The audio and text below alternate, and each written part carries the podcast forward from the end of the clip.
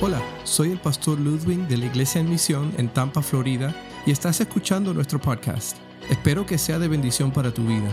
Puedes encontrar más recursos y otros mensajes visitando iglesiaenmisión.org. El mensaje de hoy se titula Misión Imposible. Basados en el capítulo 6 del libro de Josué, veremos cómo Josué y el pueblo de Israel derribaron las murallas de Jericó.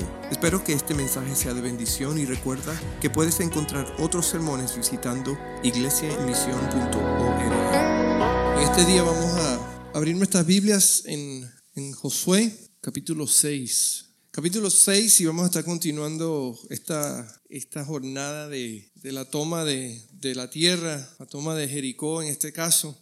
Y el titulado mensaje de hoy, Misión Imposible. Y siempre nos acordamos, todos nos acuerdan de esa serie de televisión que se llama Misión Imposible y después, muy famoso, después salió el tema de, de las películas de Misión Imposible con Tom Cruise, ¿verdad? Que, que cuando empezó, si te acuerdas, la primera película apareció un muchachito ahí ha pasado como 40 años y todavía está haciendo películas de acción y, y siempre el tema de esa, de, siempre empezaba igual, ¿verdad? La película siempre empieza igual.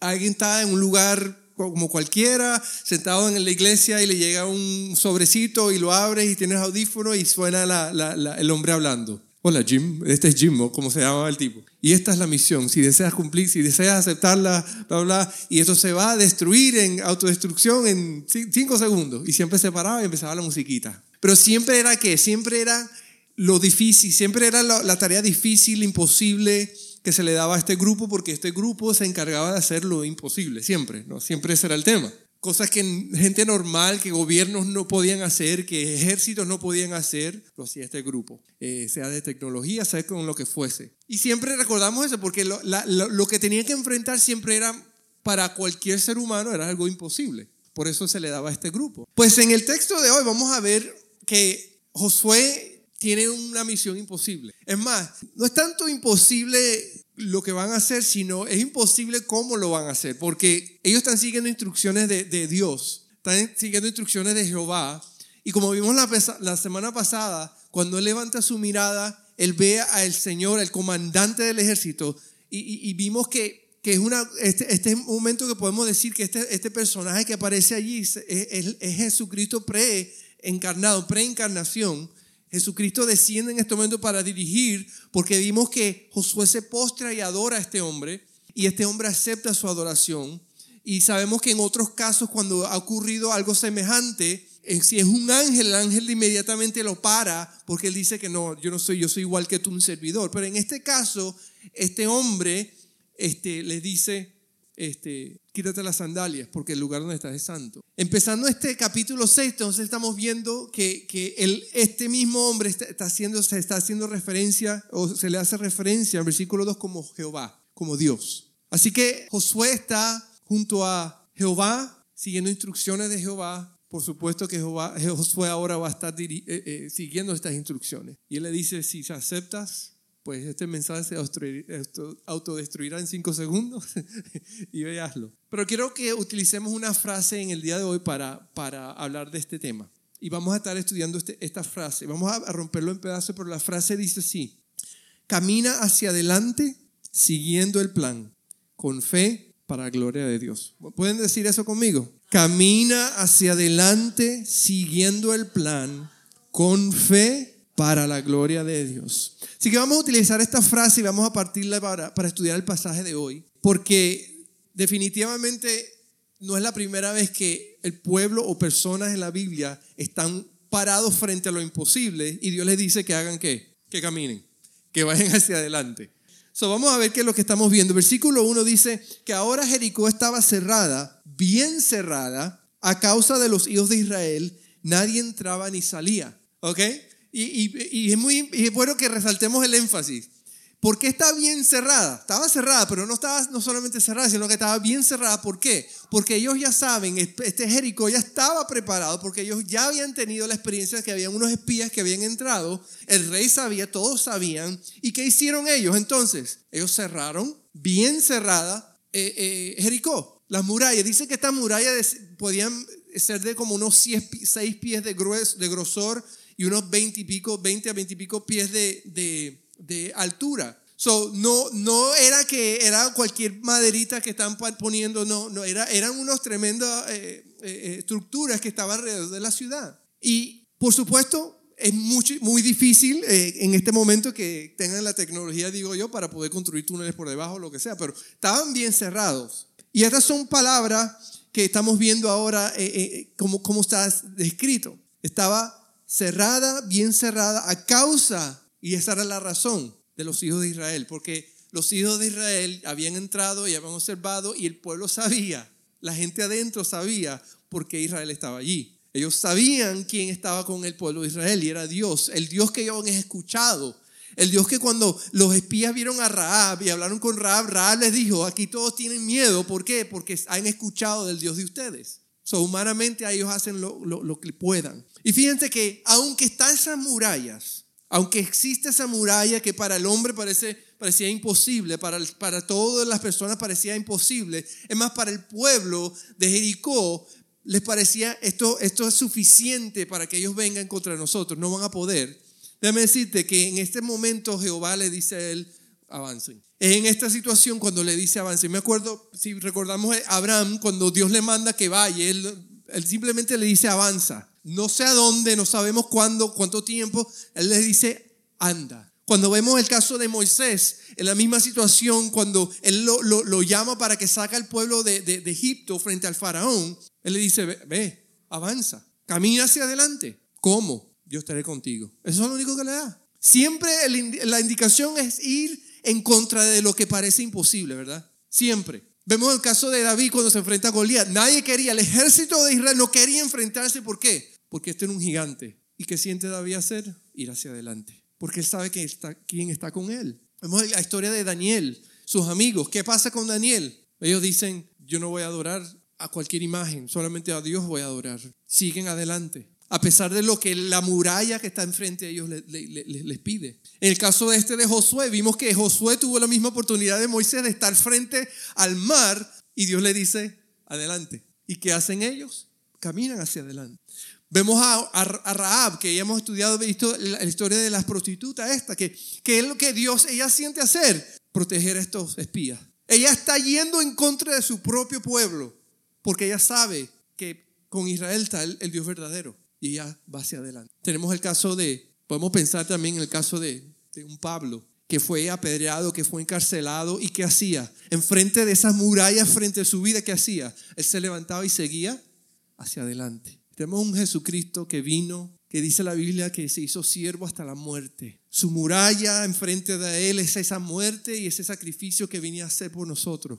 Delante de él está esa cruz, ese madero. ¿Qué hace él? Él va hacia adelante. Él carga su cruz. ¿Qué, qué, qué para nosotros esto? Pues nosotros vamos a enfrentar murallas en nuestra vida. Las murallas son no para que volvamos atrás. Nunca la han sido. Nunca en la Biblia vemos personajes donde vuelven atrás. Las murallas son para que sigamos adelante. Porque mayor que el que está en nosotros que el que está en el, en el mundo.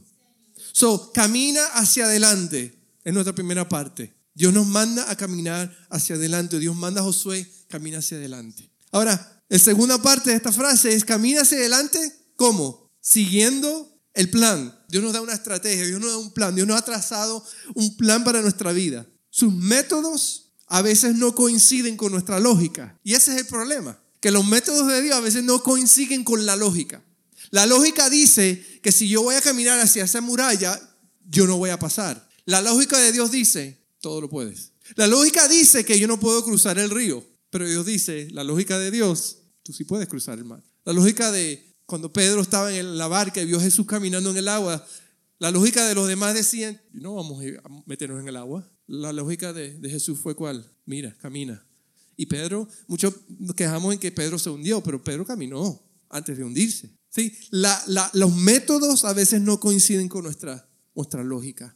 Estaban eh, si, recordamos otra vez, hacemos memoria de Abraham. Abraham estuvo sin mapa, ¿verdad? No tenía dónde ir. Daniel, pozo de los leones, tenía que no tenía salida. David estaba frente a, quién? A un gigante, donde nadie quería meterse. La lógica no, no tiene sentido a menos que a menos que confiemos en Dios. Sabemos quién pelea con nosotros. A mí. Moisés se enfrenta a un faraón, el hombre, uno de los hombres más poderosos de ese momento, para exigirles que saque, que, que, libere a sus esclavos, a los que le proveen los recursos y le hacen el trabajo. La lógica no, no, no tiene sentido cuando se trata, a veces cuando Dios nos pide que hagamos cosas. A mí, Pablo, dice la escritura que Pablo lo hasta, momento, había veces que lo apedrearon y creen, creían que estaba muerto. Cualquiera, ¿cuántos de nosotros nos levantaríamos y seguiríamos hacia adelante? Sí, pero Pablo entendía que la lógica de Dios no, no, a veces no hace sentido, pero, pero es el camino.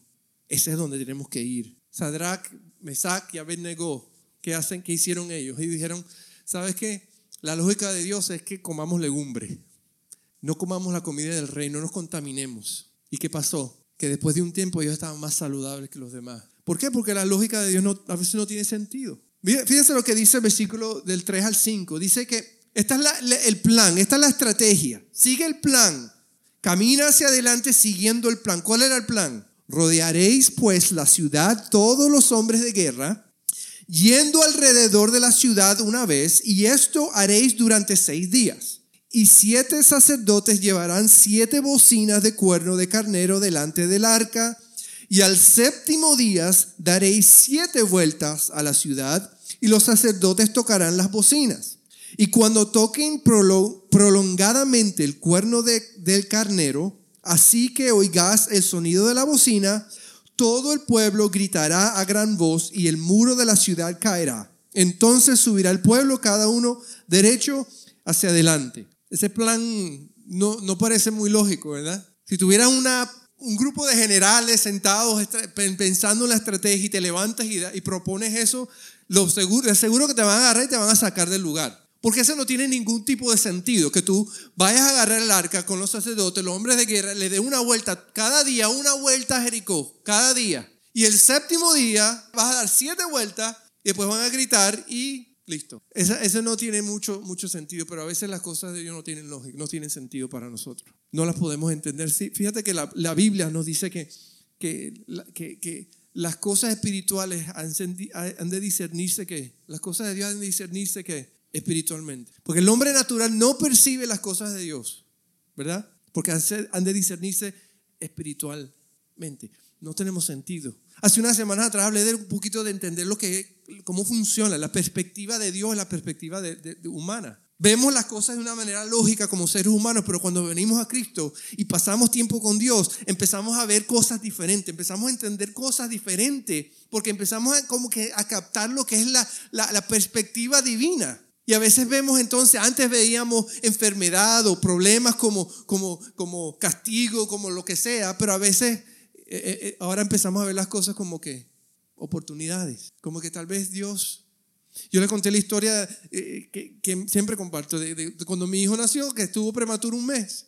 ¿Y qué pasó? En el perspectiva humana me quejo porque me votaron, me quejo porque no tenía trabajo, pero en la perspectiva divina digo, oh, yo duro un mes con mi hijo todos los días viéndolo en el hospital. Perspectiva divina. Porque a veces las cosas de Dios no tienen lógica. Pero si nos quedamos con los ojos visuales de la perspectiva de Dios, dan sentido. ¿Sí? ¿Por qué? Porque Dios conoce los detalles que tú nos conoces. Por eso es que a veces no entendemos. Pero Dios conoce más que tú, créemelo. Dios conoce los detalles mejor que nosotros. Por eso es que Él es soberano. Y fíjate que no solamente le dijo, van a dar vuelta una vez al día y siete días, sino que dice el versículo 10 que lo van a hacer en silencio. Van a hacerlo en silencio. Dice, y Josué mandó al pueblo diciendo, vosotros no gritaréis, ni se oirá vuestra voz, ni saldrá palabra de vuestra boca, hasta el día que yo os diga, gritad, entonces gritaréis. Entonces imagina el, el grupo, este es un grupo de personas, una vez al día, calladitos caminando, y después el séptimo día, dando siete vueltas. ¿Tú te imaginas estar adentro, estando adentro de Jericó como tú te... ¿Qué es eso? ¿Qué pasa? ¿Entraron? ¿No entraron? Pero sería una experiencia un poquito... A veces, a veces la, la, perra mía tiene un oído espectacular. Y a veces nosotros estamos viendo eh, en la casa, sentados hablando, lo que sea, y de repente ella pega unos brincos. Y nosotros, ¿qué pasó? ¿Qué pasó? Porque ella escucha, se, se, se empariquea como es su, su, su, territorio, ¿no? Pero así, la lógica de Dios le decía, van a caminar y, y no solamente lo van a hacer, lo van a hacer ¿qué? En silencio. Y después van a sacar sus espadas y van a sacar las bombas. No, después dice, van a gritar. Y ese era el plan. So, ¿Cómo dice? Hay que caminar hacia adelante siguiendo el plan. ¿Cómo? ¿Con qué? Con fe. Versículo 2. Versículo dice, más Jehová. Acuérdense que Josué está frente al comandante del ejército del Señor, que nosotros concluimos que es Jesucristo, es Jesús. ¿Y qué, ¿Y qué pasa? Dice Jehová, Dios, le dice, mira, yo he entregado en tu mano a Jericó y a su rey con sus varones de guerra. Antes de, mover un pie, ya él le da, le dice, Ahora, la opción que tú tienes cuando Dios te dice es o le crees o no le crees. Y creerle requiere fe. El no creerle simplemente requiere más fe. Creerle a Él. Necesitamos fe. Nuestra fe, ahora fíjate que nuestra fe aumenta basados en nuestra obediencia a lo que Dios ha dicho. Podemos tener fe, pero a medida que caminamos, ¿qué va a ser nuestra fe? Va a aumentar. Porque va a empezar a que nuestra perspectiva a cambiar y dar sentido vamos a empezar a entender por qué Dios dice lo que dice. ¿Qué pasa cuando nosotros entonces no, no tenemos fe o no tenemos suficiente fe? ¿Qué es lo que ocurre muchas veces en la vida del creyente? Pues nos quedamos sentados. Estamos esperando la oportunidad perfecta. ¿Sabe que cuando uno se casa o antes de casarse, uno, es uno lo que siempre, una de las cosas que yo siempre he escuchado, no, nosotros nos vamos a casar ¿cuándo? Tienen siete años de novio, ¿cuándo se van a casar? Por fin. Alguien me dijo, si a los cinco años no te casaste, termina. Pero dice, ¿por qué? Porque no, es que estamos esperando estar bien, económicamente estable. Déjame decirte, eso nunca va a venir, eso nunca va a llegar, nunca te vas a casar. Eso, es un mito. No, vamos a esperarte estar estable, estabilidad para tener. No. ¿Cuándo van a tener hijos? No, cuando tenemos. No, así no funciona. Eso es un mito, eso es mentira. Tú tienes que hacerlo. Y en el momento acomodarte, en el momento averiguarlo. La fe aumenta por su palabra. ¿Tú quieres tu fe crezca? busca la palabra. La fe no viene por una experiencia eh, trascendental, la fe viene por el oír y el oír qué? La palabra de Dios. Nosotros leímos un texto en Marcos 9, el caso del, padre que, que, le dice que mi hijo está endemoniado, mi hijo tiene problemas. Marcos 9:23 dice, Jesús le dijo, si puedes creer, al que cree, todo es posible. En otra ocasión Jesús le dice, si tuvieras fe como el grano, como el tamaño de un grano de mostaza, le diría a esa montaña, muévete y se moverá. No se trata del tamaño de la fe, no se trata del tamaño de la fe. Quiero que veamos un poquito el caso de Tomás. Ustedes se acuerdan a Tomás, cuando Jesús resucita y, se presenta delante de los, discípulos y demás, en el capítulo 20, versículo 24 y 25. Esto ocurre, este texto ocurre después de que Jesús se apareció a los discípulos en la casa y, ellos dijeron, oh my y comió con ellos y todo lo demás. Pues ellos fueron y le dieron un reporte a Tomás. Le dijeron, pero Tomás, esta es la respuesta de Tomás. Uno de los doce, llamado Dídimo, no estaba con ellos cuando Jesús vino. Él no estaba con ellos. Le dijeron pues a los otros discípulos, al Señor hemos visto. Jesús resucitado, lo hemos visto. Él les dijo, si yo no viera en sus manos la señal de los clavos y metiere mi dedo en el lugar de los clavos y metiere mi mano en su costado, no creeré. Ahora, pregunto, este hombre que estuvo con los discípulos, estuvo con Jesús, ¿él tenía fe o no tenía fe? Yo creo que tenía fe porque estuvo con Jesús, él lo vio, pero en este momento, ¿qué pasa? ¿Qué tiene él? Está un poco incrédulo, ¿verdad? Está un poco incrédulo. Sí, hay unos que ven y creen, otros siempre cuestionan, como Tomás. Hay unos que vieron, hay unos que escucharon y creyeron, otros cuestionan. Ahora, no significa que cuestionar sea malo. A veces la, duda, Dios hay personas que ponen duda o, personas que tienen duda. ¿Y qué hace Dios a través de la Biblia? La Biblia nos dice que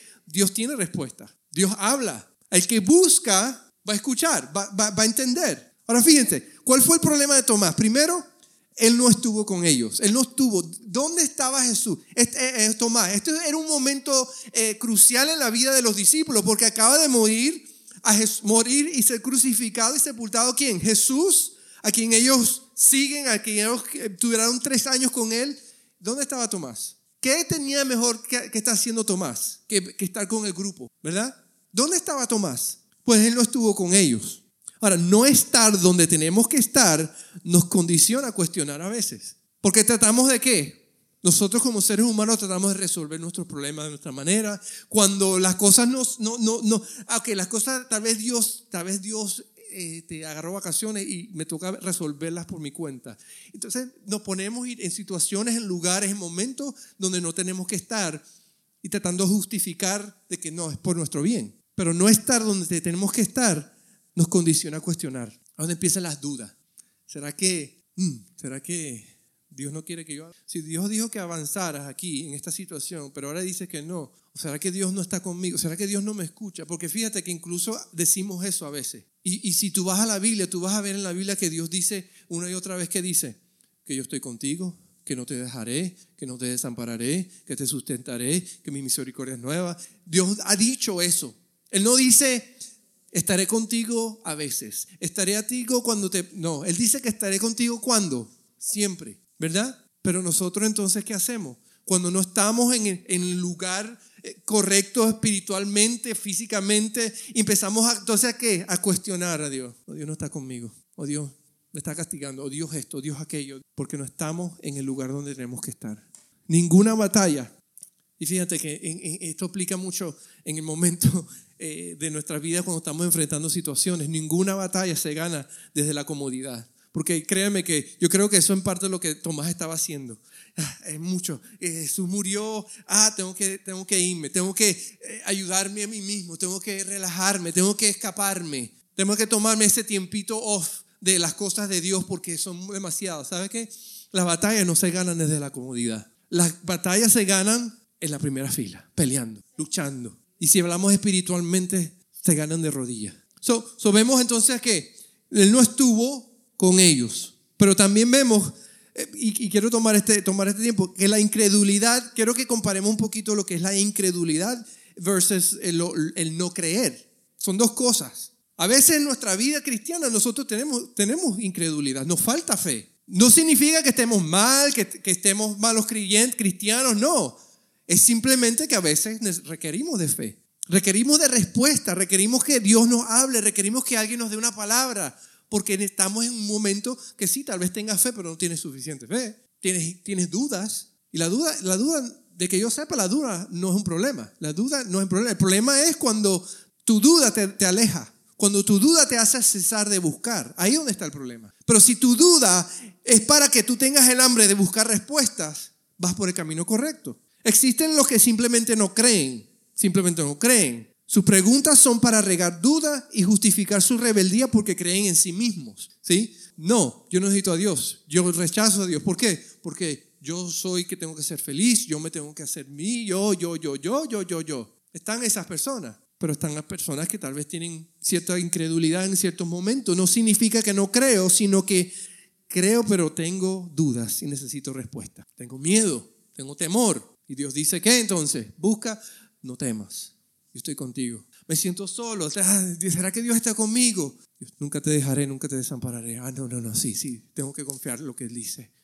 Yo creo, pero tengo un momento de duda, de debilidad. ¿Te acuerdan el pasaje que leímos ahorita de Marcos, del, del, hombre endemoniado? E, el, muchacho, Jesús le dice, si cree, todo que cree que es posible, ¿qué dice el Padre? Él dice, creo, pero dice que ayuda mi incredulidad. ¿Cómo, ¿Cómo así? ¿Cree o no cree? No, creo, ayuda mi incredulidad, porque tengo dudas, tengo todavía, pero quiero creer más, quiero, quiero confiar, quiero confiar, quiero saber. Y la Biblia ayuda a aquel que tiene preguntas. La Biblia ayuda a aquel que está buscando respuesta. Por eso es que tenemos que estar en el lugar correcto. Porque si vas a buscar respuesta en, en, otros lugares, si vas a buscar respuesta con la botella, o con el baile, o con las amistades que no buscan de Dios, sabes que no vas a encontrar respuesta. Y tus dudas van a convertirse en incredulidad y en falta de fe y, y en vacío porque no estás en el lugar correcto. Una frase que escuchábamos antes, de mira con quién anda, porque se nos pega.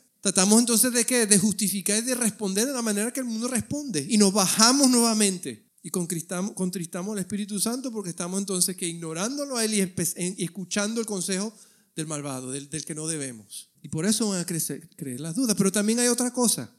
Si estamos en el lugar incorrecto, ¿qué hay que hacer? Tenemos que entonces estar en el lugar correcto. El lugar donde la fe es construida. ¿Dónde es el lugar?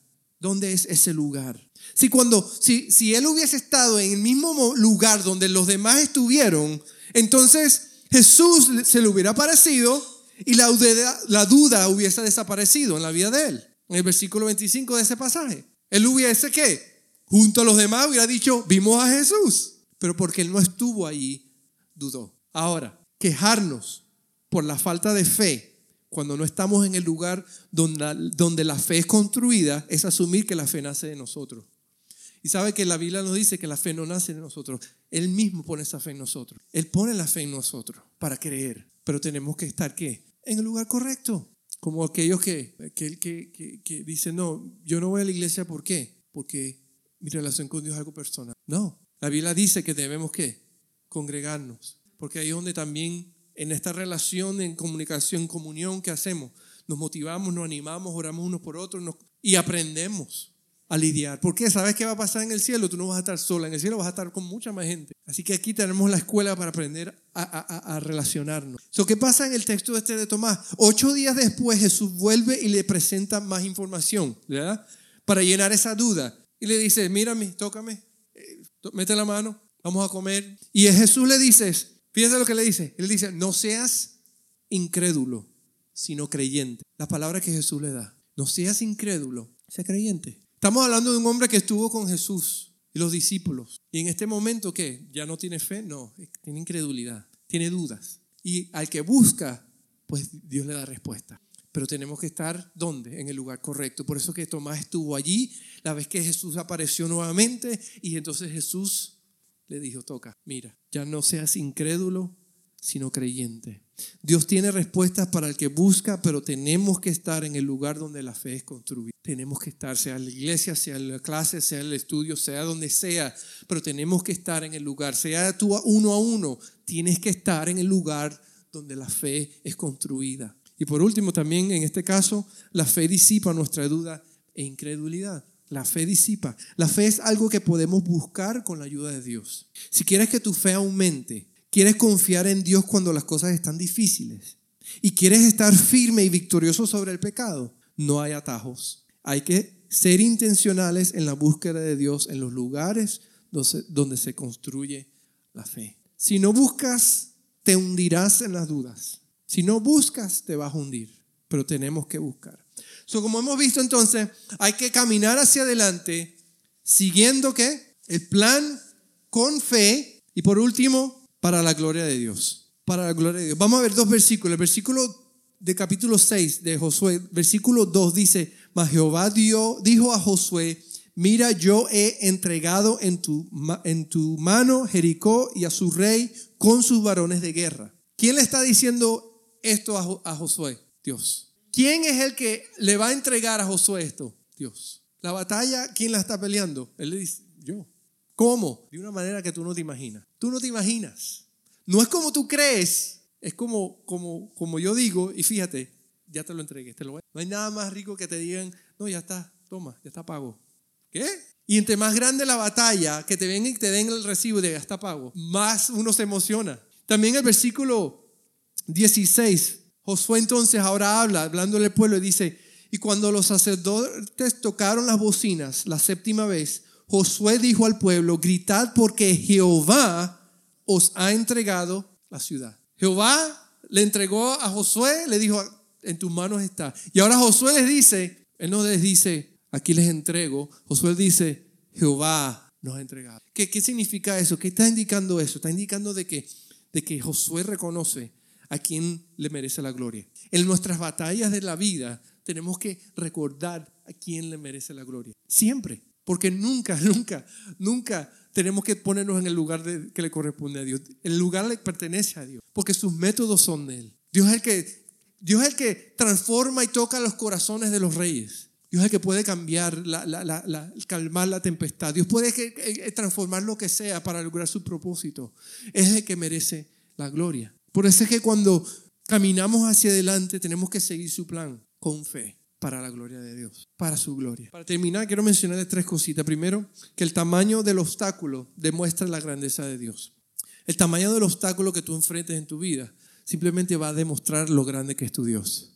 Y eso nunca podemos olvidarnos. Porque, como dice esta frase, no, te, no le digas a Dios cuán grande es tu problema, sino dile a tu problema cuán grande es tu Dios no importa el tamaño al cual está enfrentando. Acuérdate de quién es de quién es la batalla, de quién es el que pelea por nosotros. Por eso es que no debemos nosotros hacer que preocuparnos, angustiarnos. Nunca debemos alejarnos del lugar donde se construye la fe. ¿Por qué? Porque cuando estamos en el lugar, enfrentemos lo que enfrentemos, podemos hacer qué? Decir, Dios, Dios, Dios tiene esto. ¿sí? Me gusta alguien que una vez dijo que cada vez que tiene un problema, ¿sabes qué? Él dice, bueno Dios, a ver qué vas a hacer ahora. Porque él sabía que no, no, no es mi problema. Dios me, Dios me tiene aquí por algo y este gran problema no es mío, es de Dios, a ver qué Dios va a hacer. Y Dios es un experto en resolver problemas. La otra cosa es que el método a seguir demuestra la sabiduría de Dios.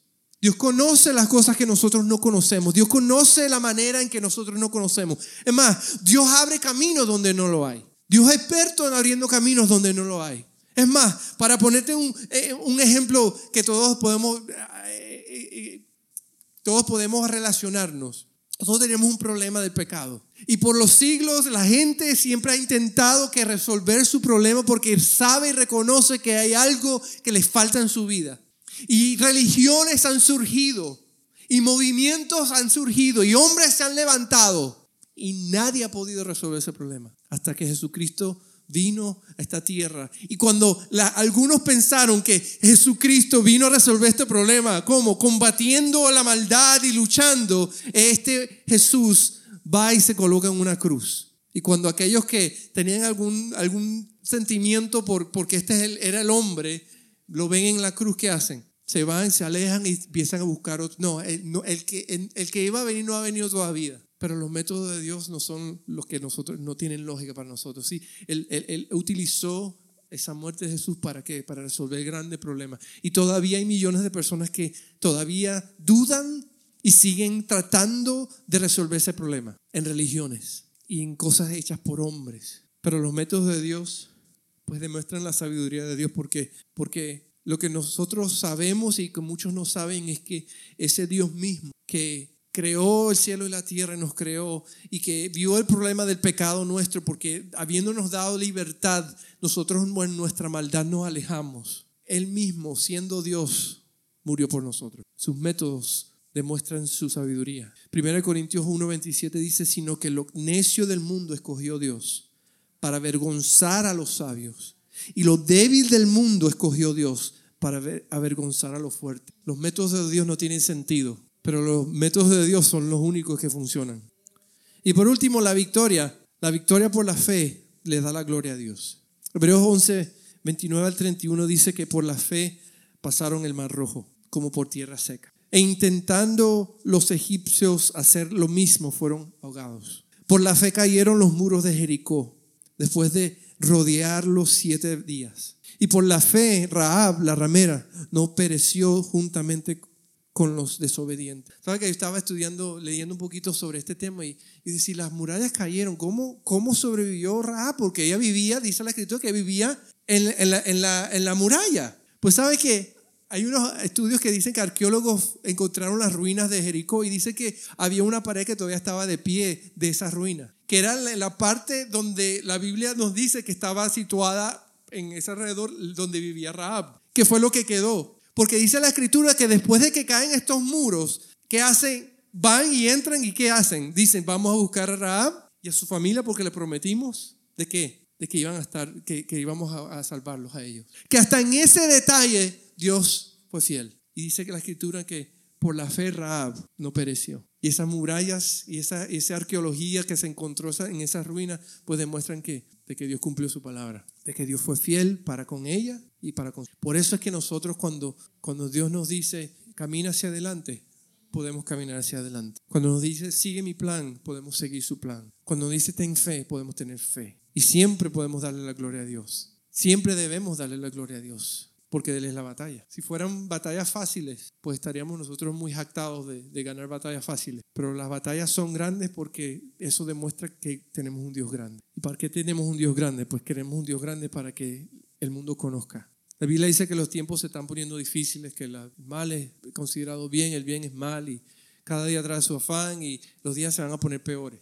Hay persecución en partes del mundo donde hay muerte por ser cristiano. Y hay una lucha que nosotros vemos muy claramente contra, contra los principios, contra Jesús, contra, Jesús, es contra Jesucristo. Y lo pinten como lo quieran, al fin y al cabo, el fin de todo lo que está sucediendo es porque, porque eh, eh, el enemigo está en sus últimas tratando de hacer desastre porque él sabe que ya está derrotado. Pero este es el momento en que nosotros como hijos de Dios podemos levantarnos y decir, la victoria es nuestra. Y se levantarán, ¿sabes que cada vez que tú respondes a Dios se levantan más obstáculos, parece? Cada vez que tú te pones de pie y dices, Señor, aquí estoy, úsame, ahí es donde empiezan los problemas a veces. Se levantan, las artimañas del enemigo empiezan a, a lanzar dardos para, para hacernos, pero ¿sabes qué? Por algo Dios nos dice, camina y sigue adelante. Camina hacia adelante y sigue el plan.